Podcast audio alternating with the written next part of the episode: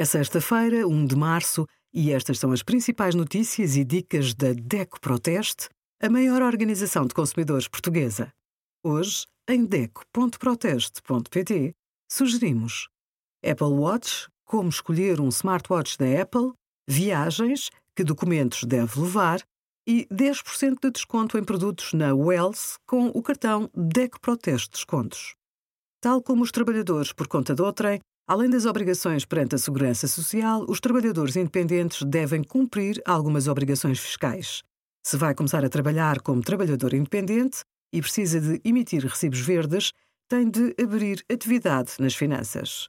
Pode fazê-lo presencialmente num dos balcões da autoridade tributária ou pela internet no portal das finanças.